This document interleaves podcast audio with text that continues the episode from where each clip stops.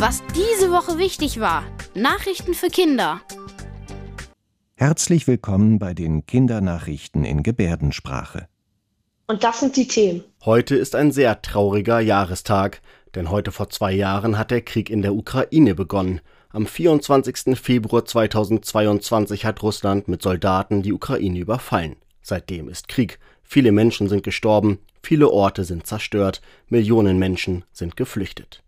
Außerdem hat es in dieser Woche eine Aktionswoche gegeben für Kinder, die eine große Sorge zu Hause haben, wenn die Eltern süchtig sind. Süchtig vor allem nach Alkohol, aber auch nach Drogen oder Computerspielen zum Beispiel. Und beim dritten Thema geht es um Tennisbälle, Schokotaler und ferngesteuerte Autos auf den Fußballrasen. Mit diesem Protest dürfte nun Schluss sein. Denn die Deutsche Fußballliga hat den Plan aufgegeben, dass Firmen oder Privatleute sich bei der Fußballliga einkaufen dürfen, damit sie damit Geld verdienen können.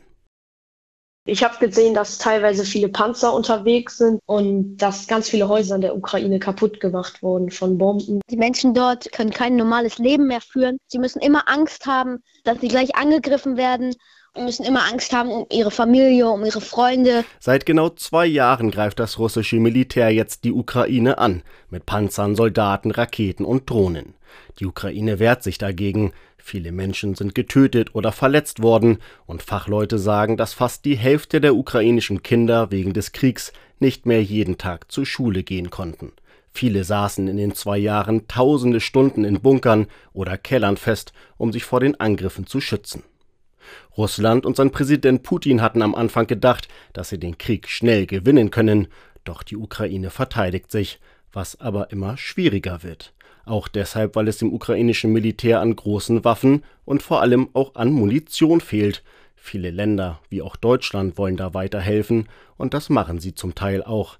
Wie lange der Krieg dauern wird, kann im Moment keiner voraussagen. Sieht auch nicht aus, als würde ein Ende in Sicht sein, weil es immer hin und her geht und manchmal hat Russland mehr Erfolge und manchmal die Ukraine. Wenn ich die Bilder sehe, denke ich mir, wie gut es uns geht. Ich mache mir nicht Sorgen, dass es uns jetzt in Deutschland dadurch viel schlechter geht, aber ich mache mir natürlich Sorgen um die Leute, die da leben.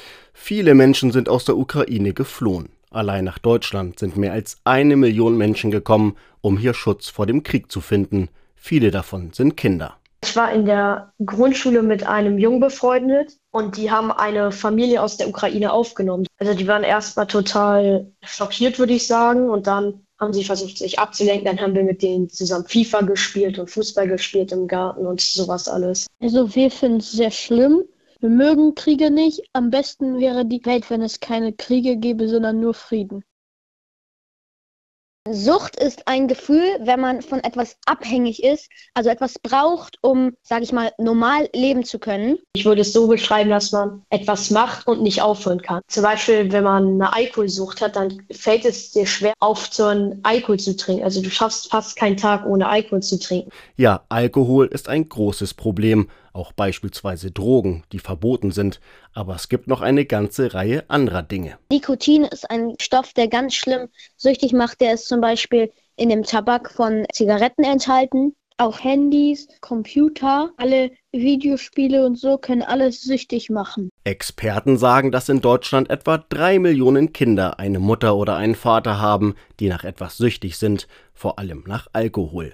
Diese Eltern können sich deswegen meistens nicht so gut um ihre Kinder kümmern, und viele betroffene Mädchen und Jungen sind mit ihren Ängsten und Sorgen allein. Und um genau darauf aufmerksam zu machen und Kindern von suchtkranken Eltern zu sagen, hey, Ihr seid nicht allein und es gibt Möglichkeiten, euch zu unterstützen, hat es in dieser Woche eine große Aktionswoche gegeben mit verschiedenen Informationsveranstaltungen, Kunst- und Mitmachaktionen. Wir haben an unserer Schule fünf Beratungslehrer und da kann man dann in der zweiten großen Pause, wenn man ein Problem hat, hingehen und mit denen drüber sprechen. Und sonst gibt es im Internet die Nummer gegen Kummer. Da kann man anrufen, anonym. Das ist, glaube ich, ganz wichtig, erstmal mit Leuten drüber zu sprechen.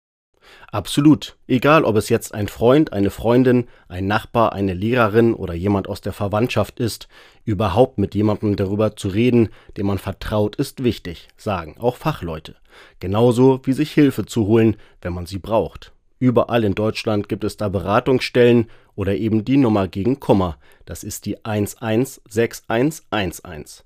Und noch eine Sache ist wichtig, sagt zum Beispiel die Suchtexpertin Anna Kopmann. Oft hilft es auch schon den Kindern zu sagen, deine Mama ist nicht irgendwie absondert, dein Papa ist nicht irgendwie komisch, dein Papa ist einfach krank. Das ist wie, als hätte er sich das Bein gebrochen. Es gibt Menschen, die deinem Papa helfen können. Wir können schauen, was wir als nächsten Schritt machen. Kinder können nicht wissen, dass es eine Krankheit ist, die die Mutter hat.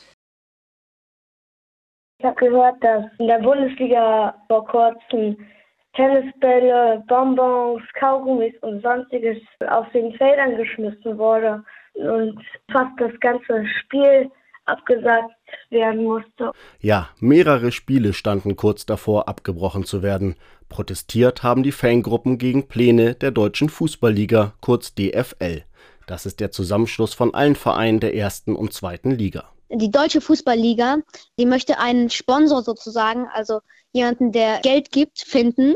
Und das finden die Fans nicht gut, weil sie denken, dass es beim Fußball um den Sport geht und nicht ums Geld. Deshalb haben die Vereine der ersten und zweiten Liga diesen Plan jetzt aufgegeben. Sie wollten eigentlich, dass ihnen ein sogenannter Investor, also ein Geldgeber, eben viel Geld gibt. Dafür sollte dieser Investor in den nächsten Jahren allerdings wiederum einen Teil des Geldes bekommen, das die Vereine damit verdienen, dass Spiele im Fernsehen und im Internet gezeigt werden. Es ging also vor allem darum, in kurzer Zeit viel Geld zu bekommen. Viele Fans haben aber gesagt, das ist nicht richtig, weil sie befürchten, dass es dann in Zukunft noch mehr ums Geld geht und ein Investor dann zum Beispiel mitentscheiden könnte, dass mehr Spiele abends unter der Woche statt nachmittags am Wochenende angepfiffen werden könnten. Ich denke, dass die ähm, Vereine eigentlich schon genug Geld besitzen, um das so weiterzuführen. Ich denke, dass es gut so ist, wie es ist. Meine Meinung ist, es ist mittlerweile viel zu viel Geld im Fußball. Die Spielertransfers, die für 30, 40, 50, 100 Millionen Euro gehandelt werden, für einen Menschen, der ein bisschen Fußball spielt, finde ich total übertrieben. Das waren die Kindernachrichten in Gebärdensprache. Bis zum nächsten Mal.